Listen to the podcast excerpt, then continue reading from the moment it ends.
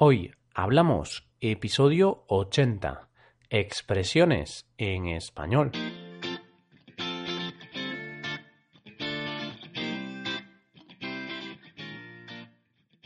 Bienvenidos a Hoy Hablamos, el podcast para aprender español cada día. Ya lo sabéis, publicamos nuestro podcast de lunes a viernes. Podéis escucharlo en iTunes, Stitcher o en nuestra página web hoyhablamos.com. Recordad que en nuestra página web tenéis disponible la transcripción completa del audio de este episodio. Otro miércoles más os traemos nuevas frases y expresiones para sonar de forma más natural, de la misma forma que un hablante nativo habla a diario. Hoy hablamos de expresiones para decir que estás cansado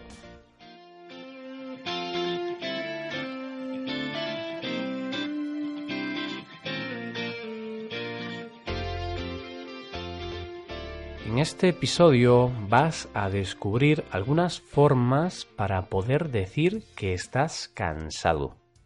Además, también te voy a hablar de algunas cosas que puedes hacer para evitar precisamente esto, estar siempre cansado. Algunos consejos que te pueden resultar muy útiles para sentirte mejor, como el estilo de vida, la alimentación o el sueño.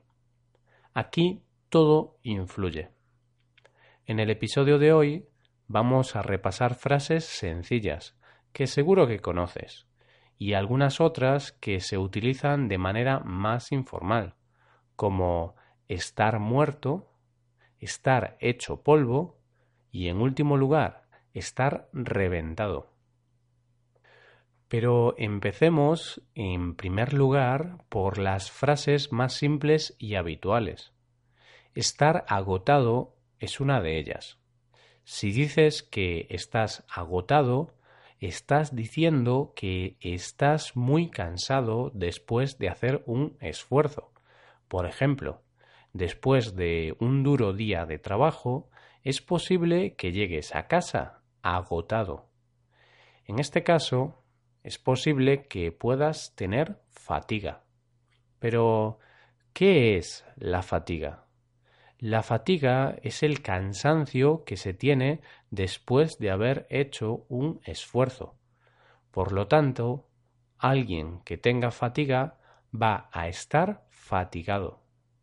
Entonces, cuando llegas a casa agotado después de trabajar, puedes tener fatiga tanto física como mental. Estar agotado y estar fatigado son dos maneras más o menos formales con las que puedes decir que estás cansado. En cambio, en un contexto más informal, ya sea con amigos o con tus familiares, puedes utilizar otras expresiones que se utilizan muy a menudo en España. La primera de la que te quiero hablar es estar muerto. Está claro que en este caso no de manera literal. Aquí se dice que alguien está muerto cuando alguien ha hecho un gran esfuerzo y está muy cansado. O sea, estar muerto de cansancio. Después de una maratón, seguro que se puede escuchar esta expresión muchas veces. En segundo lugar, se puede decir también estar hecho polvo. Una persona que está hecha polvo es alguien que está muy, pero que muy cansada. El polvo es una partícula muy fina que encuentras, por ejemplo, en los muebles de casa después de unos días sin limpiarlos. Pues si estás hecho polvo, vendría a decir algo así como que te has disuelto, que has desaparecido. Y en tercer lugar, hablo de la expresión estar reventado. En este caso, vuelve a ser una exageración, como es fácil de imaginarse. Es una exageración porque alguien que está reventado es alguien que ha explotado. Y explotar de cansancio como que es imposible. Estas expresiones que te acabo de explicar están muy bien saberlas para que no te pillen nunca por sorpresa. Sin embargo, si no quieres complicarte mucho la vida, puedes utilizar otras frases más sencillas, como no dar para más o más fácil aún, no poder más. Indiscutiblemente hay veces en las que por trabajo, por deporte o por cualquier otro motivo estamos cansados. Eso es inevitable. No obstante, otras veces nos encontramos cansados o más débiles de lo normal sin ninguna razón aparente. Este tipo de cansancio es un cansancio permanente, que te impide disfrutar del día con normalidad ya sea por un motivo u otro, se puede tener esa sensación de cansancio o fatiga incluso estando todo el día en casa. Los motivos pueden variar, pero estos que te voy a comentar se repiten frecuentemente. En primer lugar, el sueño. El hecho de dormir bien o mal va a influir y mucho durante el resto del día es cierto que no dormir lo suficiente no es bueno, pero dormir mucho tampoco ayuda.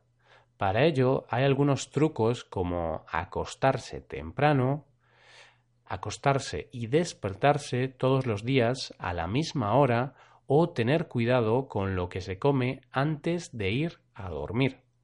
En segundo lugar, no beber suficiente agua. Los expertos en nutrición siempre recomiendan beber entre 6 y 8 vasos de agua al día. El hecho de beber el agua recomendada diaria va a evitar que te deshidrates. Y como bien sabrás, la deshidratación es una de las principales causas de la fatiga.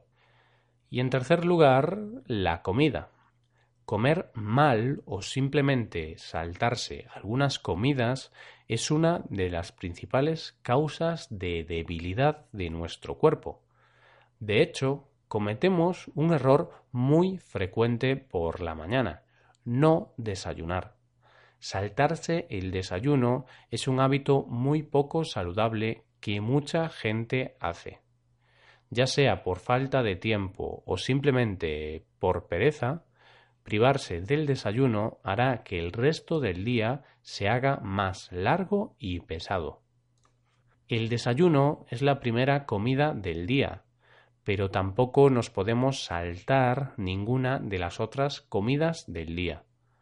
Un almuerzo y una cena saludables nos darán la energía que necesitamos. Por último, el sedentarismo. Llevar un estilo de vida sedentario es uno de los principales problemas de hoy en día.